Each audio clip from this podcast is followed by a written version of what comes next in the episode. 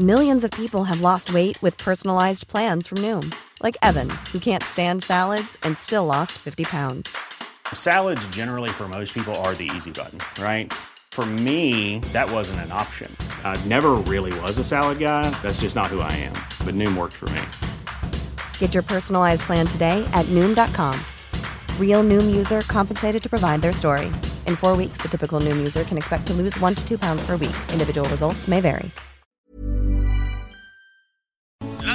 Noticias. ¿Qué tal? ¿Cómo le va? Buenas tardes. Estás a punto de escuchar Yo soy Javier Alatorre. las noticias con Javier Alatorre. La vamos a pasar muy bien. Comenzamos. Ese coronavirus que no se quiere ir. Los pobrecitos niños quieren su Halloween. No veremos esas calles inundadas de chamacos con su calabacita, dulce recolectando. Ay, qué feo asunto, solo de imaginarme. Ay, ay, ay, es lo último, lo, lo único que nos faltaba, desde luego, con esta, este, este espíritu que tenemos en México eh, de, de cantarle a todo, ¿no? Y sobre todo, pues volver esos, esos eh, episodios tan, tan dramáticos y tan, y tan tristes, ¿no? Y lo mismo es, es esta cumbia del coronavirus y del Halloween y de todo eso, pues es un poco también eh, el espíritu o la percepción que tenemos los mexicanos de esta, de esta fecha de difuntos, que es tan tradicional, tan arraigada y que estaremos platicando con usted. Bueno, pues muy bien, así lo saludamos esta tarde. Qué gusto que nos acompañe de punta a punta en este, de punta a punta del país, desde luego. Ya es viernes, Anita Lomelí, ya es viernes. Al fin viernes, Javier, y el cuerpo lo sabe. Qué gusto saludarlos. Buenas tardes. Parece Nunca he que no, entendido pero eso de que el cuerpo lo sabe. Pues Se ya. oye. Se oye Fuerte. así.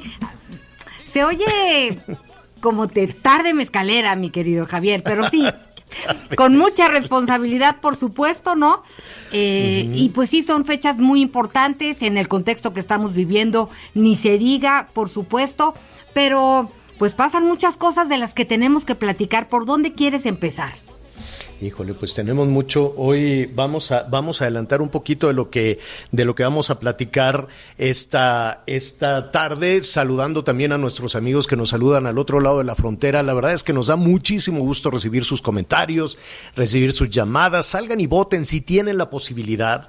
Si, si están ya muy arraigados allá al otro, al otro lado de la, de la frontera y pueden decidir, el voto latino es determinante. El voto latino eh, me, me- me gusta mucho platicar con nuestros eh, paisanos y desde luego con las segundas, terceras generaciones de, de mexicanos que se fueron al otro lado de la frontera y que hoy tienen un peso impresionante.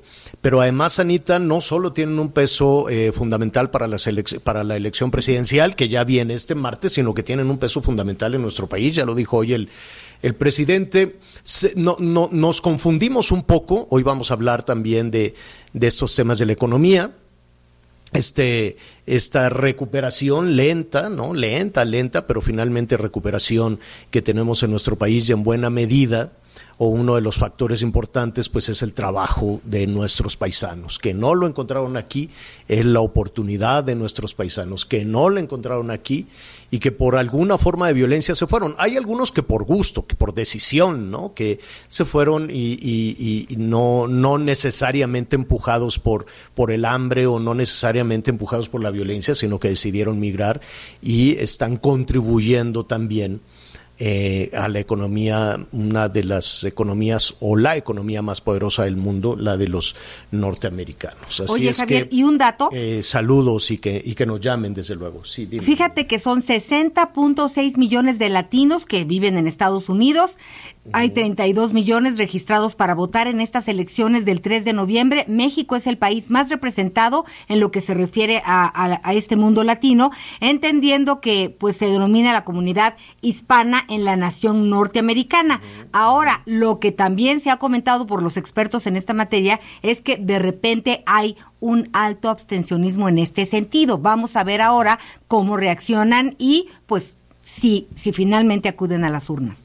Sí, que nos digan, que nos digan por quién votarían, quién les gusta, les gusta Trump, les gusta Biden, ¿no? Y que nos ayuden un poco, ¿no? Con sus comentarios y con sus ideas a medir un poco de lo que está sucediendo allá. De cualquier forma, fíjate que muy temprano estuve platicando con Larry Rubin, este, que ya también se, se cambió por a, vivir a, a, los suburbios, como se dice, ¿no? Es ya, ya vecino del cerro, no está tan en el cerro.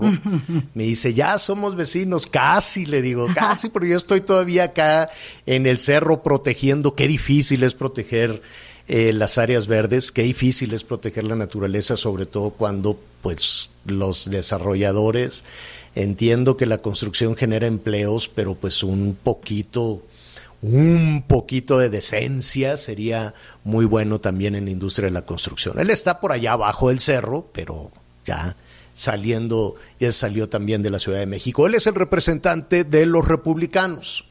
Y entonces aquí vamos a hablar con el representante de los republicanos, también con el representante de los demócratas, y eh, que, nos digan sobre todo em, cómo perciben la relación con México, ¿no? Que eso es un poco lo que nos interesa. Hay quienes dicen, bueno, pues si, si gana Trump, pues es amigo de Andrés Manuel y ya ves que Andrés Manuel lo trata con, con, con, con muchísimo este, afecto y dice nuestro amigo y cosas así a Trump, ¿quién lo diría, verdad? ¿Quién, ¿Quién? lo diría? Pero pues así, así son ahora las cosas, ¿no?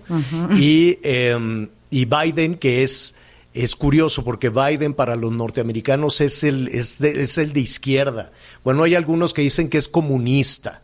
Dicen Biden el comunista, Biden el de izquierda, Biden es el demócrata este, pues ver cómo, cómo se percibe o qué sucedería, ¿no? Sabemos que Biden, por ejemplo, protege mucho las cuestiones de medio ambiente, eh, de energías limpias, cosa que, en México pues ya no, ¿no? Le estamos apostando a las energías contaminantes, al carbón, a los fósiles, al combustóleo, ¿no? Que esa es, más o menos la ruta que sigue Trump, ¿no? Eh, eh, de, combustibles fósiles y Biden, que es este pues se le percibe como, como de izquierda, como progresista, pues él le apuesta a las energías limpias. Entonces ahí no hay coincidencias, ahí el gobierno mexicano coincide con Trump, pero no coincide con una posición de, de las eh, energías limpias por muchas razones, ¿no? El presidente López Obrador dice que no coincide con las energías limpias porque la han desarrollado uh, corruptos, así les dicen, ¿no? Bandidos, corruptos, y por lo tanto, pues nada de energías limpias, vámonos mejor al,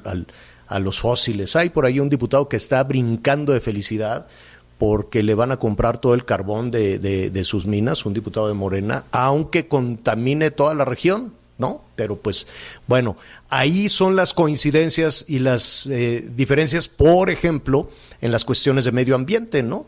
Trump y López Obrador coinciden, Biden pues no. Y en el, en el tema de libre comercio no queda muy claro cuál es la posición todavía de Joe Biden. Sabemos que Kamala Harris, que es, una de las mujeres más poderosas en la política de Estados Unidos, se podría convertir en la vicepresidenta y a un pasito de ser después, después ella, pues la presidenta de los Estados Unidos o competir en ese sentido. Por eso le digo que es una mujer poderosísima que no hay que perder de vista.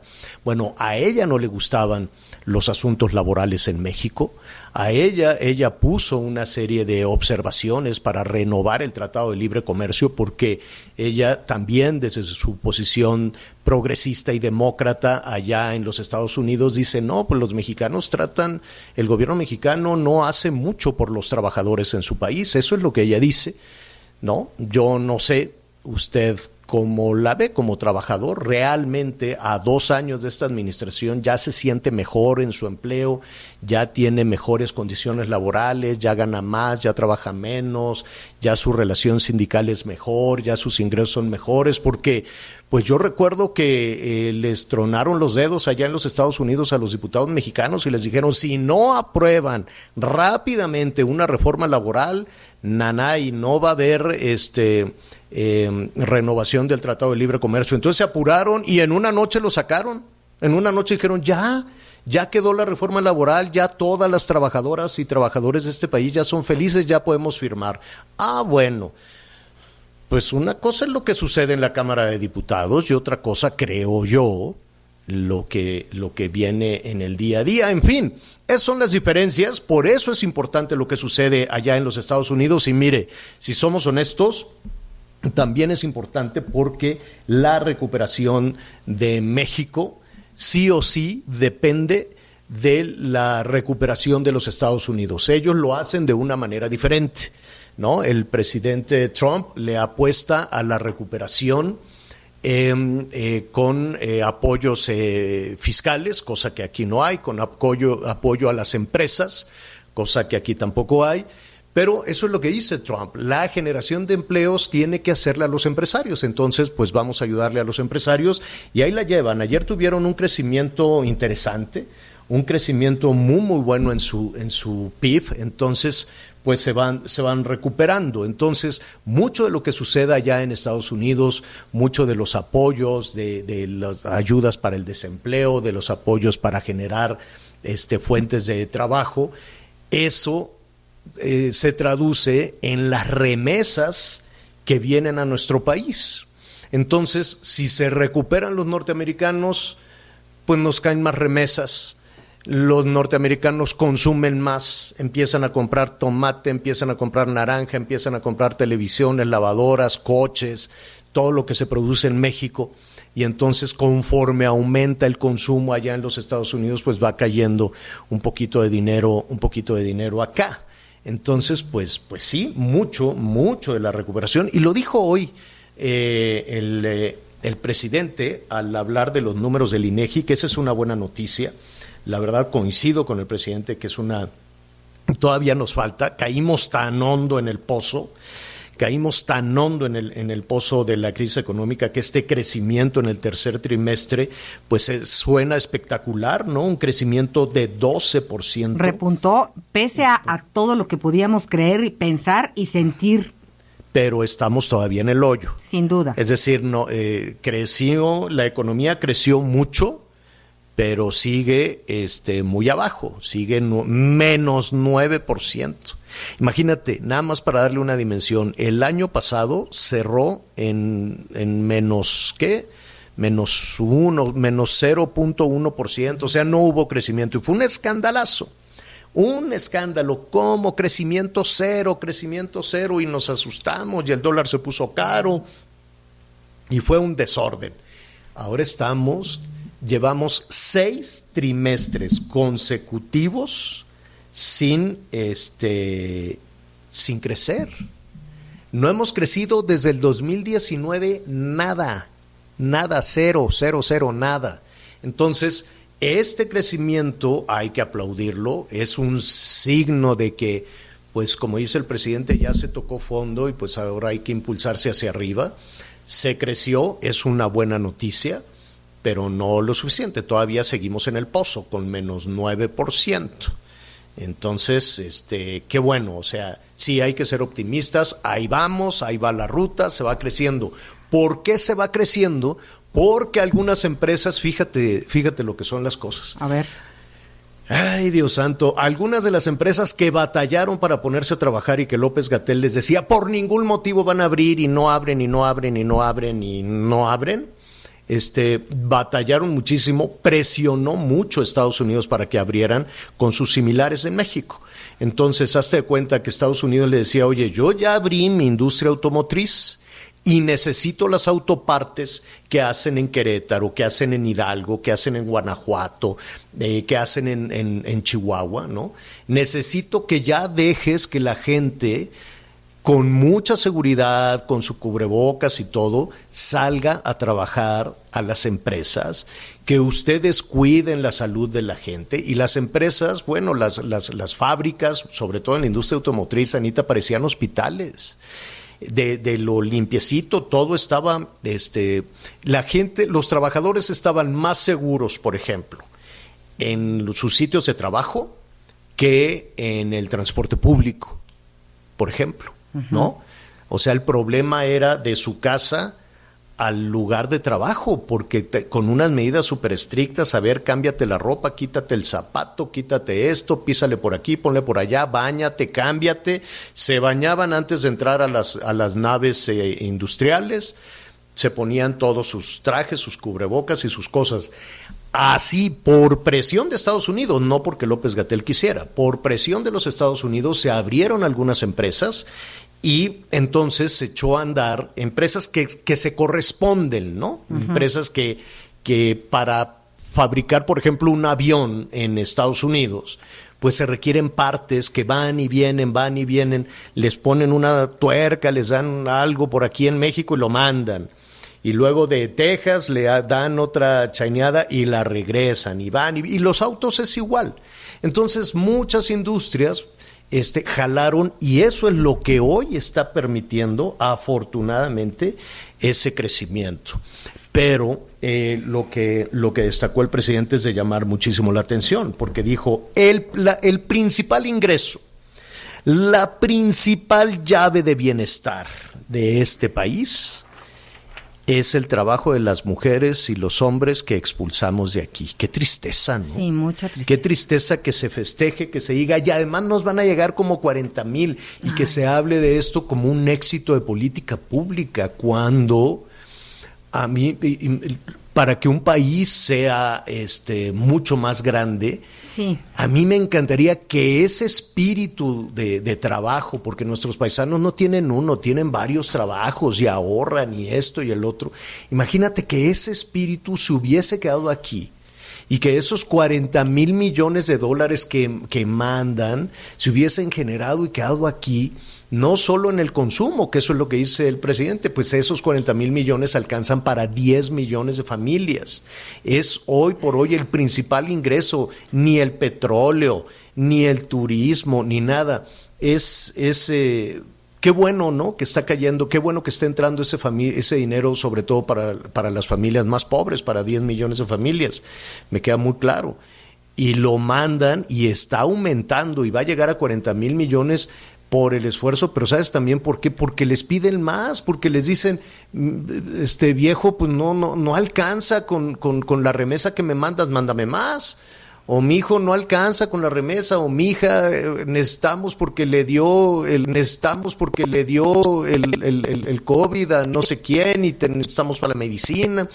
O sea, aumentó, no, qué importante no, que no necesariamente por la prosperidad allá al otro lado de la frontera, sino porque de, las necesidades han aumentado en México. Y Muy entonces importante pues ya creció. el esfuerzo y que se reconozca y bueno, pues ya cada quien se cuelga las medallas pertinentes. Pero estabas hablando de las mujeres y del presidente uh -huh. Javier, y hoy en la mañana uh -huh. también pasó algo muy interesante.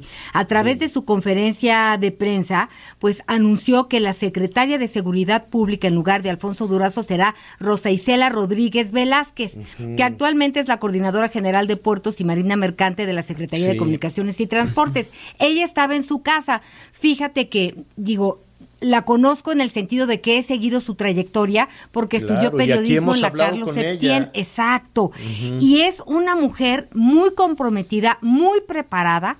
A mí me parece que es una de las servidoras públicas ejemplares que ha tenido México en distintas administraciones, ¿eh? porque ha estado en la administración de Marcelo Verar, de Miguel Ángel Mancera, pues de Claudia Sheinbaum uh -huh. y también cuando el presidente Andrés Manuel era jefe de gobierno. Así uh -huh. que vamos a ver qué, qué cómo va a operar, cómo va a trabajar. Es una mujer aguerrida y pues me da muchísimo gusto sí, que, en un, que en nombramiento de esta... Pues, Oye, está mala, le enviamos un saludo, de todas formas le mandé un mensajito, sí. pues porque tiene el, el bicho. Ya, tiene ya, el, el, ya salió. Ya, ya está, ya, ya se le, ya salió negativa, pero la verdad es que sí tuvo días difíciles. Muy, muy, muy trabajadora. En fin, vamos a ver ahora, a ver cómo, cómo, cómo va a trabajar Javier.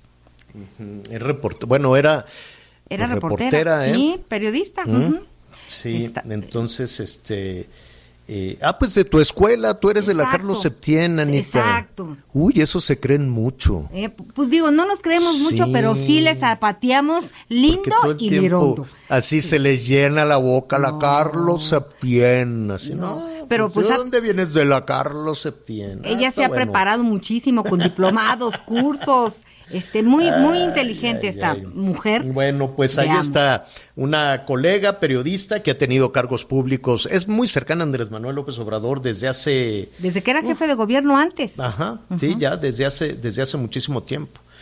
Y este, y ahora, pues, de, de, de, de la, del trabajo en la Ciudad de México, luego brincó ahí a, a Puertos y Marina Mercante Este, que por cierto yo me equivoqué en la mañana en Twitter, le puse a aduanas y luego ahí le corregí rápidamente. Ah, qué bien. Este, sí, sí, sí, pues sí, me, pues, me- digo, me- pues pues pasa, es que con las prisas, ah, la Rosicela, la Rosicela, Sí, no, pum, pum. también. sí. súbelo. Así estábamos todas, sí. Bueno, le enviamos un saludo a, a Rosa Isela Rodríguez, qué bueno que ya se recuperó, qué bueno que ya aceptó, seguramente aceptó, ¿no? Y- y- Pues y- sí, oye, pero te imaginas A ver, que tú que viendo estás la, ahí la en mañanera con Palacio, tu cafecito. Eso es lo que te iba a decir. ¿No? ¿A poco se enteró Sí, por se la enteró, mañanera? se enteró por la mañanera, lo dijo el presidente y ya pues seguramente lo va a, a corroborar públicamente ella, pero así se enteró.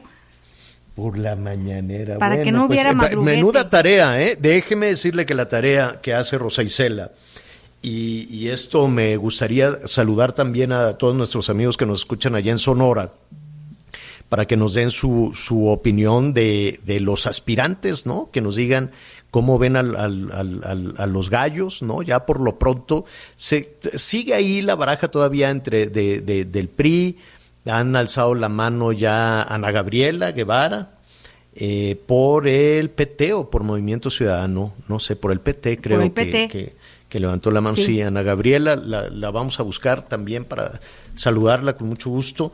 Eh, ya pues ha hecho también, lleva pues una semana haciendo anuncios eh, en, ese, en ese sentido eh, Alfonso Urazo, de, que, de que viene este pues, Pues ya, ya se va. viene con carta de recomendación, ¿no?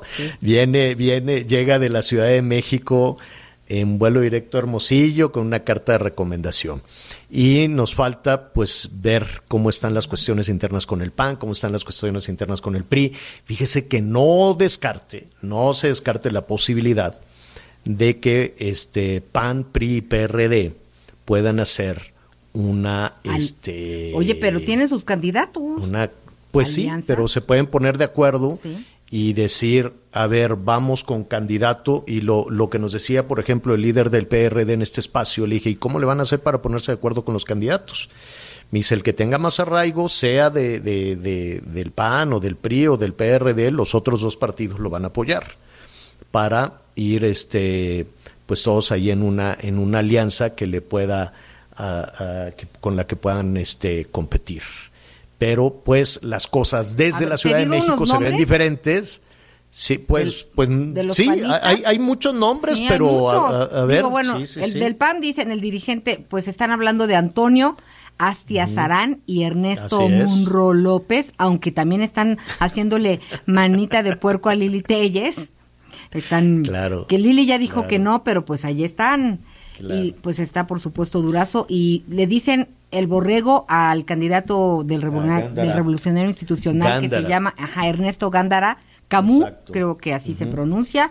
Así, Este, exactamente. Exacto. No, te, estoy, te, estoy, te estamos checando, Anita. Sí, sí, sí, Mire, sí, sí. sí es importante que nos digan de nuestros amigos en todos los estados donde va a haber este procesos electorales, porque, pues evidentemente, las cosas se ven diferentes desde el Zócalo o desde la Ciudad de México que desde eh, Palacio, que desde Palacio Nacional. Entonces, este, eso, eso va a ser muy importante en este espacio ir eh, checando pues todo su, su punto de vista. Veracruz, qué bueno que nos acompaña, qué aguaceros.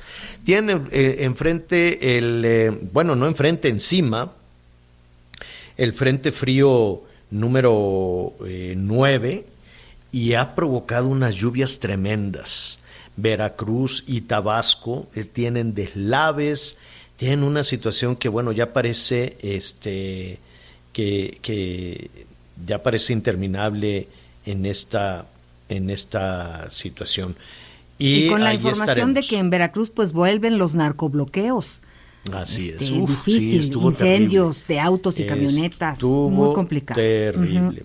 Oiga, y atención nuestros amigos en Querétaro que también están ya ahí con, con la baraja en la mano, la baraja electoral, la baraja política. También le estaremos dando seguimiento a lo largo de la semana porque pues ya estamos entrando. Mire, ¿sabe por qué? Porque el día de hoy tenían ya que este, alzar la mano, presentar su renuncia a aquellos funcionarios que se quieran bajar de la 4T para ir a, buscar un cargo, como lo hizo este Durazo, ¿no? Que dejó la Secretaría de, Seguridad Ciudadana Este, ahora será Rosa Isela la que lleve la- la- las riendas. Realmente, pues se hizo un esfuerzo enorme, pero pues la inseguridad ahí está, los muertos ahí están, la violencia ahí está. Eh, sí hablaba mucho el, el, el, el, el ahora probable candidato de los puntos de inflexión y ya llegamos al punto de inflexión y dije, pues, ¿qué será un punto de inflexión? Porque lo que yo entiendo como un punto de inflexión no necesariamente es en términos de, de la violencia, pero en fin. Y entonces había, había por ahí un run run para Querétaro, para Querétaro, de que por Morena eh, eh, probablemente competiría Santiago Nieto, el titular de la Unidad de Inteligencia Financiera. Entonces, pues este fue, se presentó ahí en, en Palacio Nacional y todo el mundo dijo, no, pues aquí ya viene Santiago Nieto porque se quiere ir de, de candidato a, a Querétaro. No, ya dijo Y- que no, ¿eh? Y ya dijo que no, Que dijo, no, que no, platiqué que no". con el presidente y me quedo en la unidad de inteligencia financiera. Hubiese sido interesante saber de qué platicaron. Si llegó para decir, presidente, deme chance, y Ay, el Javier, presidente también le tú dijo, quieres saberlo todo. pues Ay, sí, ¿de porque, a ver, ¿Cómo eres? a lo mejor el presidente le dijo, ¿sabes qué? No, mejor te quedas. Échame la mano acá mejor, pues sí. Y imagínate ya, que tú, ¿tú qué harías si ya te ves así, Anita para jefa de gobierno y ya tomaste toda la decisión y que de pronto te dijeran, no, ¿sabes qué? Mejor este, mejor no. No, pues Dice, así se lo digo rápidamente antes de la pausa. Dice Santiago Nieto, acabo de platicar con el presidente y acordamos que voy a permanecer en la unidad de inteligencia financiera. Sin duda, me hubiese, eh, me hubiera sido honroso competir por el gobierno de mi estado, que es Querétaro, pero consideramos que en este momento la lucha contra la corrupción y la delincuencia organizada es prioridad nacional. Entonces, pues se queda y vamos a revisar así para no para no especular mucho, pues vamos a ver pues cuáles son lo- los los nombres que se manejan también ahí en Oye, en para irnos al corte me debes de dejar decir algo, rápido. Pues adelante. Pues que ya Siempre tienes tú toda la libertad en este espacio. Gracias, queridísimo. Nada más que la Real Academia Española incluyó el término cruzazulear en su Ya sé. observatorio de palabras. Antes de que regrese Miguelito, pues tenemos este regalo, Javier. Sí, sí, sí, sí, sí. Vamos a cruzazulear. Oye, después les explicamos el término, porque el término se entiende mucho pues en el centro del país y en la Ciudad de México ya la cruzazuleaste. Bueno, vamos a una pausa rápidamente. ¿Cómo que ya la Ahí están los? Así se dice. Ya- le acabas de Ya dar en la la torre a nuestra gran palabra, Javier Alatorre. Así se dice, ya la cruzazuleaste. No, ese no, es el sentido, ¿no? Sí, claro, cuando la cruzazuleas, o tú cuál piensas que es el No, pues sentido que de vamos cruzazulear. vamos a cruzazulear, pues vamos a celebrar, nos echamos No, no, no. Cuando acuérdate que el Cruz Azul siempre se queda en la rayita. Ya ni me digas, sí. Siempre se queda en la rayita y no gana. Entonces dice, ya la Cruz Azuleaste. Vamos a una pausa y volvemos. Sigue con nosotros. Volvemos con más noticias. Antes que los demás. Heraldo Radio. La HCL se comparte, se ve y ahora también se escucha.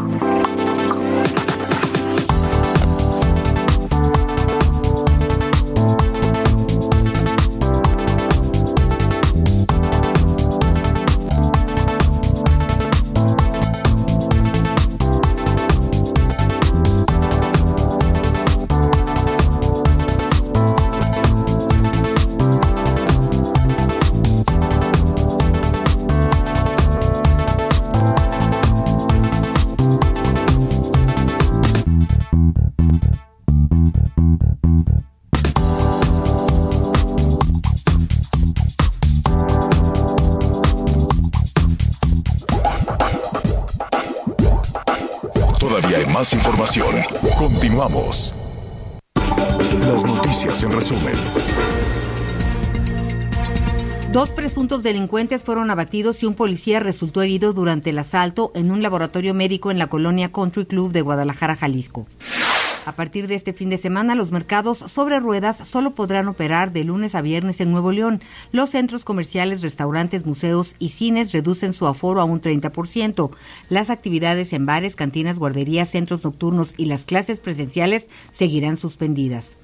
Personal de la Guardia Nacional aseguró una motocicleta con casi dos kilos de droga cristal y más de tres mil pastillas de fentanilo en las inmediaciones del municipio de Escuinapac, Sinaloa. El conductor fue detenido. Hoy el dólar se compra en 20 pesos con 97 centavos y se vende a 21 con 47.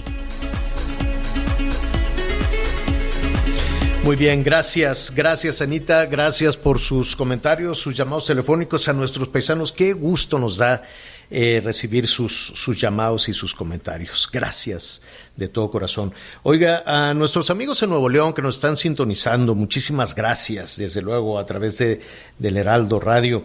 Oiga, em, pues vamos a ver, usted, eh, y no nada más en Nuevo León, yo preguntaría en Jalisco, o también en Guanajuato, o en Querétaro, en Tamaulipas, y no solo en los, en los países, en los estados de la Alianza Federalista.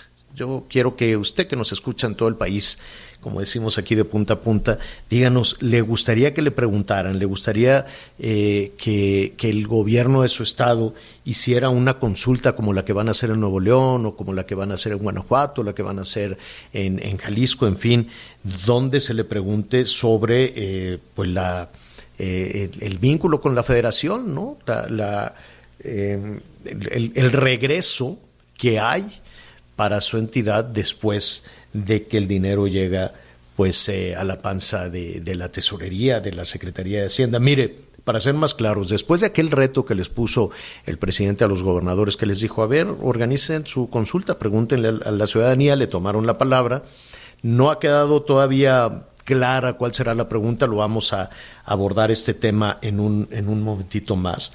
Pero lo que dijo el, eh, el gobernador de Nuevo León, en su momento respondiendo a, ese reto, por así decirlo, que se presentó desde Palacio Nacional.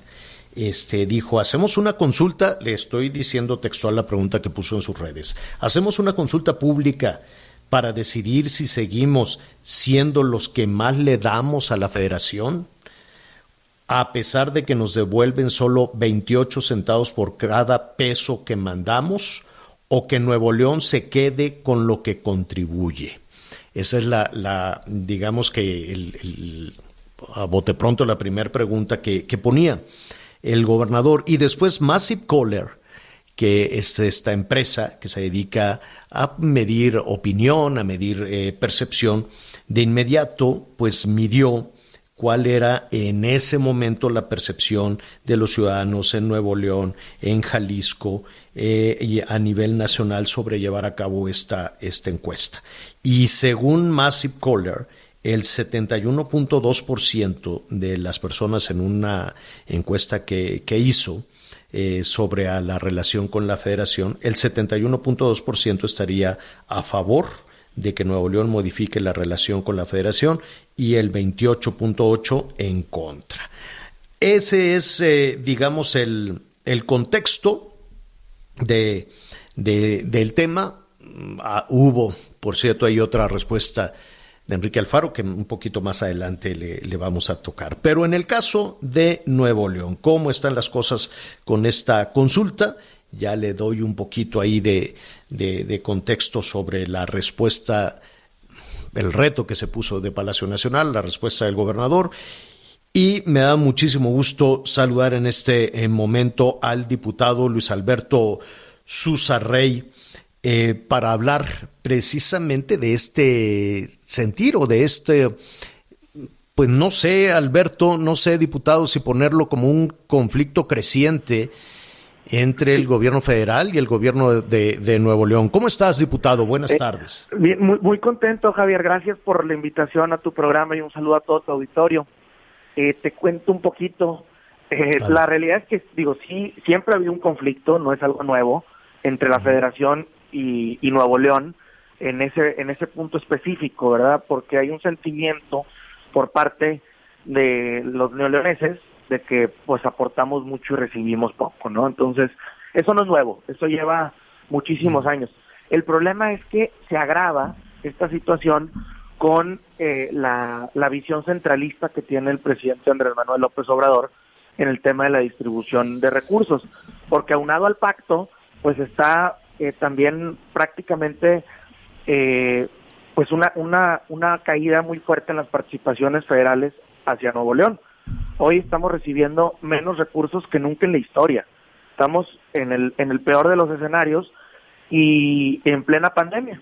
Entonces, pero a ver, este, perdón, perdona que, que te interrumpa, eh, diputado. Estás diciendo que Nuevo León está recibiendo menos recursos, pero lo que acabamos de escuchar incluso ayer que es al revés que los estados, sobre todo los estados de, la, de esta alianza federalista, le deben al gobierno federal, que le deben dinero a Hacienda.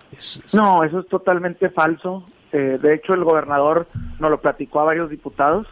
Eh, la única deuda que hay es con, con el IMSS, este, y es muy baja, que no tiene nada que ver con la deuda eh, que hay de la federación hacia, hacia muchos estados, en el caso de Nuevo León. Nosotros tenemos un presupuesto de 100 mil millones, de los cuales solamente del, por parte del gobierno federal estamos recibiendo alrededor de 30 mil. Son es, es, muy poco el recurso comparado con lo que estamos eh, enviando. Prácticamente estamos enviando cuatro veces más esa cantidad nosotros en, en IVA, en ISR, en IEPS. Pero más allá de eso, Javier, el problema es el, la manera en la que está constituido el pacto, Hoy el 80% se lo queda a la federación y el 20% lo distribuye a los estados. Nosotros no queremos quitarle nada a los demás estados, pero queremos que la bolsa federalizada eh, pase del 20 al 30% y que el gobierno federal se quede con el 70%. No queremos perjudicar a otros estados de la República, pero sí exigir un mejor trato para Nuevo León. Oye, diputado, no, no, no, lo, lo voy a reducir un poco para, para entender esta, esta cuestión de un pacto federal, ¿no? De, la forma en la que nos hemos, eh, en que nos estamos eh, administrando en este, en este país desde hace ya muchísimo, muchísimo tiempo. Em, hay estados que no pueden solos, por alguna razón. ¿no? Hay estados de, del sur, sureste, incluso algunos por ahí también eh, en el centro, que no pueden sin el jalón que le dan las economías poderosas por, como la de Nuevo León. Claro. ¿Qué, qué, hacemos en ese, en ese sentido? Es que por eso el planteamiento que estamos revisando en el Congreso no es si, si nos salimos o no, sino si renegociamos ese pacto para que en vez de que sea el 20% del recurso federalizado el que se va a los estados, sea el 30%. O sea, es para que le vaya mejor a Nuevo León, pero también para que le vaya mejor a esos estados del sur. Pero sí, por supuesto, cambiando las condiciones, porque mira, a ver, si yo le doy a, a Oaxaca, Guerrero, eh, más recursos porque lo necesita, tiene que ser condicionado a que mejoren ciertos indicadores, como el índice de desarrollo humano, como su PIB, eh, es decir, el crecimiento de su economía, su tasa de saber en qué, saber cómo lo envían, a quién se lo dan y cómo lo gastan. Exacto, porque si no, se supone que les damos para que después ellos sean autosuficientes, ¿no? Pero lo que nos ha dicho la historia es que, pues al contrario, al improductivo lo estamos haciendo más improductivo y al productivo lo estamos desincentivando, pues entonces los estados productivos van a decir, oye, me conviene más no producir, me van a dar más y no produzco. Y esto es tóxico, o sea, nos va a perjudicar a todos los mexicanos. ¿Qué opinan? ¿qué, eh, ¿qué, ¿Qué opinan? Estamos platicando con el diputado Luis Alberto Susarrey, diputado del PAN en el Congreso de Nuevo León. ¿Qué, ¿Qué percepción se tiene de los programas sociales en Nuevo León? Bueno, el, es una estrategia desde, desde mi punto de vista pues política del presidente eh, para repartir apoyos, centralizar apoyos y luego repartirlos de manera pues, clientelar y corporativa con, con fines electorales y con muy poca transparencia en el en el manejo de los mismos. Eso es pero, una opinión. Pero los programas sociales incluso llegan a Nuevo León. Sí, sí, sí, por supuesto. O sea, no vaya, no no decimos que no que no lleguen los programas sociales, esa no es la queja. La queja es que el, el, nosotros tenemos mucho trabajo eh, y muy poco recurso para poder cumplir con todas las necesidades y pues sí estamos enviando bastantito, ¿no? Mm, oye, diputado, ¿y de la consulta qué se sabe? ¿Se hará, no se hará? ¿Cómo se hará? Eh, ¿Se la van a encargar a, a, alguna autoridad electoral local? ¿Cómo, qué, qué, qué, ¿Qué les han dicho al respecto? Sí, te cuento, Javier. Eh, a la ley de participación ciudadana de Nuevo León establece la posibilidad de que el, el gobernador, el Congreso o los ayuntamientos puedan eh, convocar a consulta ciudadana, que es diferente a la consulta popular. Entonces, en este caso se turnó al Congreso del Estado la solicitud, la presentamos el diputado eh, Luis Donaldo Colosio y un servidor, y por su parte, como presidente de la Comisión de Economía y de Desarrollo Social, y por su parte también la presentó el PAN. Eh, entonces, eso se, se votó en el Congreso y se votó en sentido favorable. Entonces, ahora las dos comisiones, la de Desarrollo Social y la de un servidor, tenemos que hacer las reglas de esa consulta. Y entonces, sí estamos pensando en buscar algún, algún organismo externo que nos pueda apoyar, pero sin que sea algo muy oneroso, porque entonces mandamos un mensaje equivocado. No nos podemos quejar de las consultas millonarias del, del aeropuerto de Andrés Manuel y de la cervecera de Baja California si nosotros hacemos lo mismo y despilfarramos el dinero de la gente en una consulta. Tiene que ser algo austero, tiene que ser algo que no cueste mucho y que sea muy eficiente. También, ¿por qué no, no descartar la posibilidad de hacerla electrónica con ciertos controles? Bueno, pues eh, ahí está. Eh, estaremos ahí muy, muy cerca de las decisiones que se tomen. Eh, finalmente, Luis Alberto, porque el tiempo se nos viene encima, ¿esto significa que sí habrá consulta? Por supuesto, está aprobado por la mayoría de votos en el Congreso. Ya sabemos en el qué, que sí, falta nada más el cómo y yo creo que será cuestión de una semana para que tengamos un método que podamos dar a conocer a la opinión pública. Bueno, pues volveremos entonces eh, dentro de una semana porque hay mucho tema, ¿eh? Entre otras cosas nos están preguntando, nos están preguntando nuestros amigos allá eh, en Monterrey, en Nuevo León, que si van a hacer alianza con PRI, con PRD, como se podría suceder en otros, en otras entidades. Pues este, quisiéramos aliarnos con todos, este, para evitar que, que Morena, este, gane en Nuevo León, eh, porque nos preocupa eh, pues el rumbo que está tomando el país con la visión que tiene nuestro presidente, con todo respeto.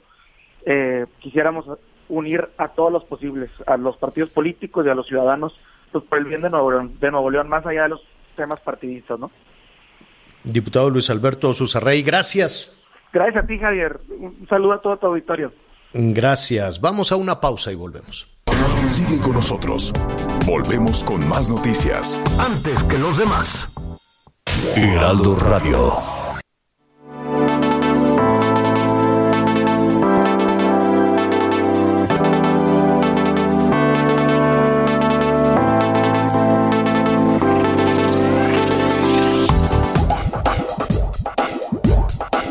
Todavía hay más información.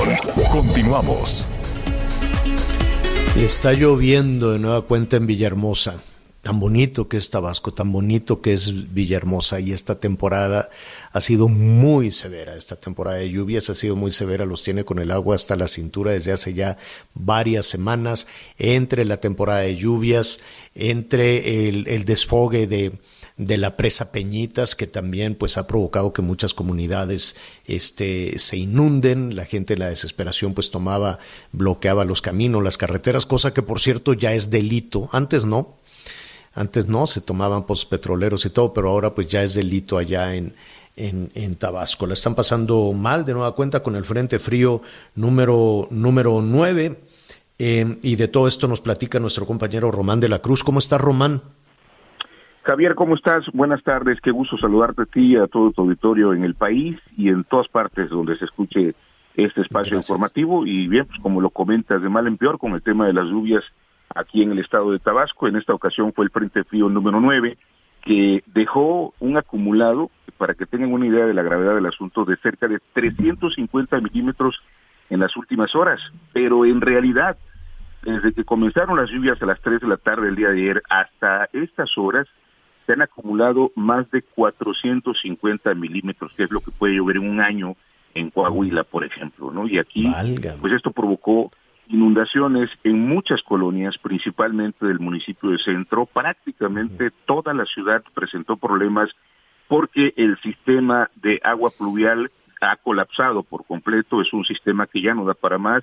Y desde luego también el tema de los cárcamos, que es una polémica recurrente cada vez que suceden lluvias de estas dimensiones. Pues resulta que los cárcamos no están trabajando a su máxima capacidad, o falta una bomba, o falta diésel, Lo cierto es que eh, la situación en Villahermosa es caótica a consecuencia de estas lluvias que no ha permitido que la actividad económica se recupere como todo el mundo quisiera, Javier. Venimos, venimos de una situación del COVID, venimos de una situación grave con el tema del desempleo. Hace un mes apenas tuvimos eh, una de las inundaciones más importantes en la historia del Estado, solamente superada, por supuesto, por el 2007, que tú la, la viste, la viviste, la narraste y supiste muy bien, pero ahora volvemos a sufrir esta situación y bueno, pues hay mucho enojo y mucha preocupación porque parece ser que eh, hay condiciones de lluvias por el resto del día, por lo menos por 200 milímetros más.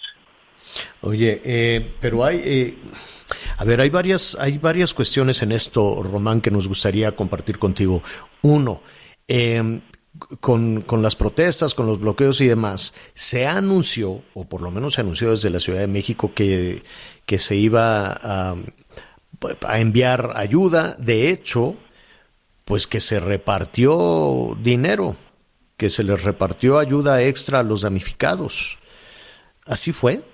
Efectivamente, Javier, como ustedes han eh, dado cuenta a través de todos sus espacios informativos y se dio un, bono por 10 mil pesos aproximadamente. El gobernador dijo que un censo que alcanzó entre 32 y 35 mil personas por las afectaciones de hace un mes.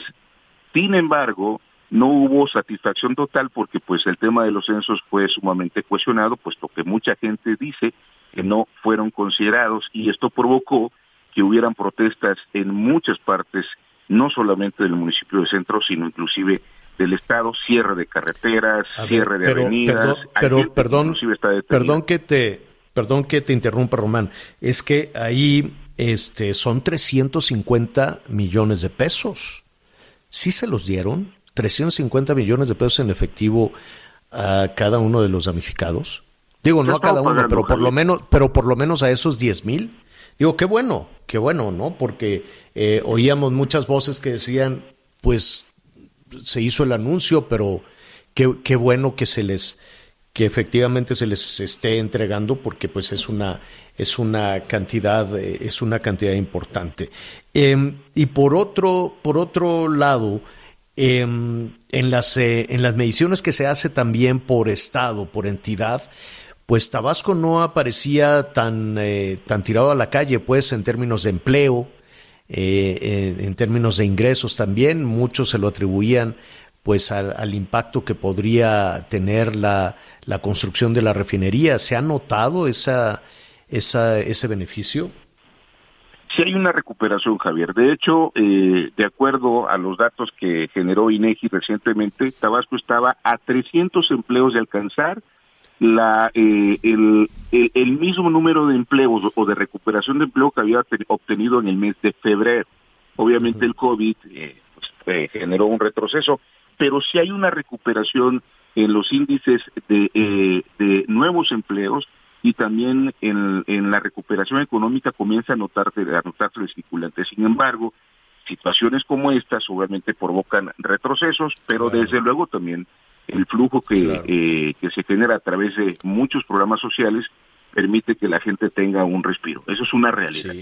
Pero al eh, generarse una situación como la que vivimos el día de ayer y el día de hoy, de nueva cuenta en Villahermosa, bueno, pues seguramente surgirán de nueva cuenta descontentos y voces que estarán preguntándose si van a recibir eh, otra vez ayuda por parte del gobierno federal o del gobierno del Estado pues como bien lo señalas, eh, hay problemas, pero hay problemas desde hace muchísimo tiempo y eh, es esta, yo le, yo le decía en su momento la estrategia de los costales, ¿no? Porque cada vez que se hablaba de infraestructura, pues era estar apilando este, costales en el malecón o estar buscando, en fin, es, es una tragedia lo que se ha vivido durante muchísimos años, porque una inundación se puede llevar todo, se puede llevar, eh, pues, eh, lo, fundamental en el patrimonio de, muchas familias. Román, qué, qué pena, y el pronóstico indica que las lluvias que las lluvias todavía continuarán. Así es que estaremos pendientes de la información que nos des.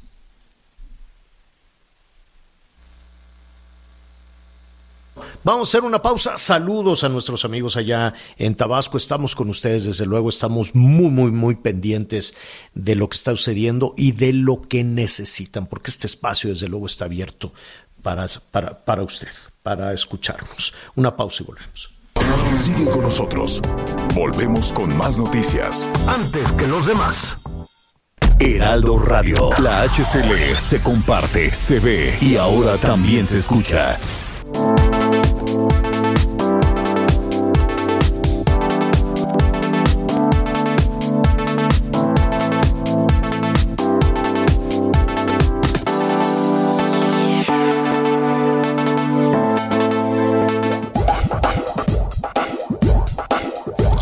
Más información. Continuamos. Bueno, pues eh, tenemos eh, eh, un minutito nada más para agradecerle a nuestros amigos que, nos han acompañado en esta primera parte del programa a través del Heraldo Radio. Que tengan un espléndido fin de semana. Y eh, siga con nosotros el resto, el resto del país. En Guadalajara, ya sabe, las, en, en la Ciudad de México también, la 1380, en Monterrey, en fin. Gracias, buen fin de semana y eh, nos escuchamos el lunes. El resto del país, siga con nosotros.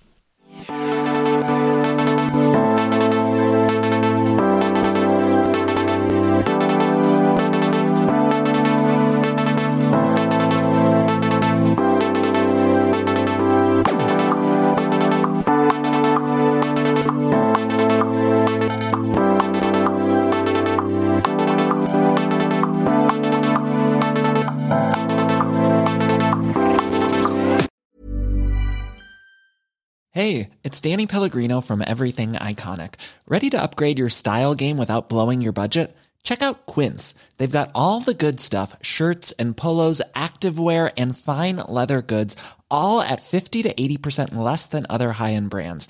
And the best part? They're all about safe, ethical, and responsible manufacturing. Get that luxury vibe without the luxury price tag. Hit up quince.com slash upgrade for free shipping and 365 day returns on your next order. That's quince.com slash upgrade.